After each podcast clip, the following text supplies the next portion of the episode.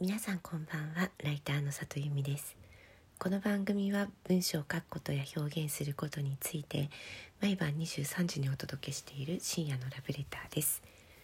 昨日ね夜ね配信したつもりになってたんですけどもなんとあのイヤホンに接続されちゃってたみたいで私一生懸命アプリに向かって喋っていたのですが、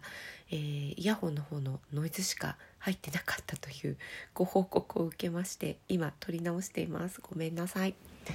えー、昨日ね何をね話していたかっていうとあの今ね私クラブハウスに結構入り浸ってるんですけれども、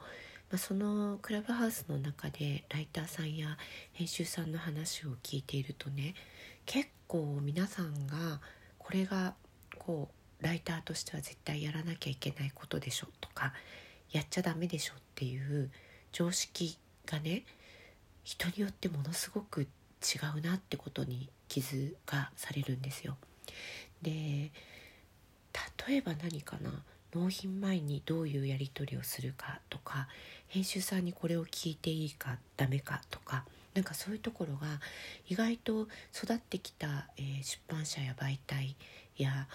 担当させてもらった編集さんによってすごくやり方が違う。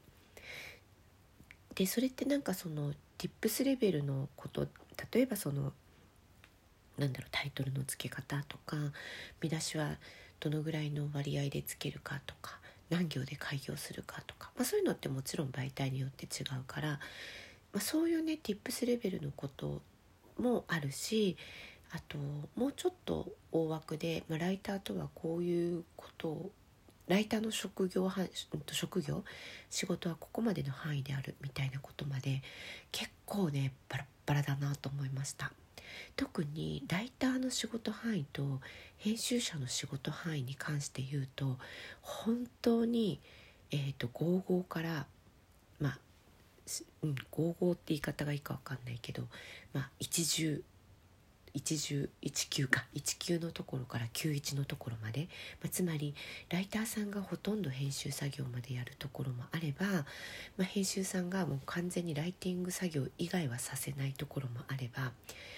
企画まで出してもらうところもあれば結構ね意外といろんなパターンがあるんだなってことがね分かりました。これ私もねすごい発見でした。なのでなんかやっぱりその tips レベルで私もねライター講座持っているので、え、Tips レベルで何かを伝えてもあんま意味がないなってことをねもともと思ってたけど今回すごくしみじみ思ったかな。うん、でえっとじゃあ何であれば伝えられるのかっていうとまあ言ってみればちょっと北極星みたいなことだよね。なんかうんどんな媒体で書こうがそれがコピーライティングであろうがウェブの記事であろうが書籍の原稿であろうがそどんな、えー、長さのものでもぶれないものっていうのをやっぱり持たなきゃいけないしその本質的なとこっていうのを共有していくのが大事かなと思ってじゃあその本質的なところって何かなって考えると、まあ、ライターの役割は何であるかっていうこととまあ、自分たちはライターをして原稿を世の中に出すことによって世の中にどういう価値を提供したいと考えているのかってことですよね。まあ、この2つだけはやっぱりあの、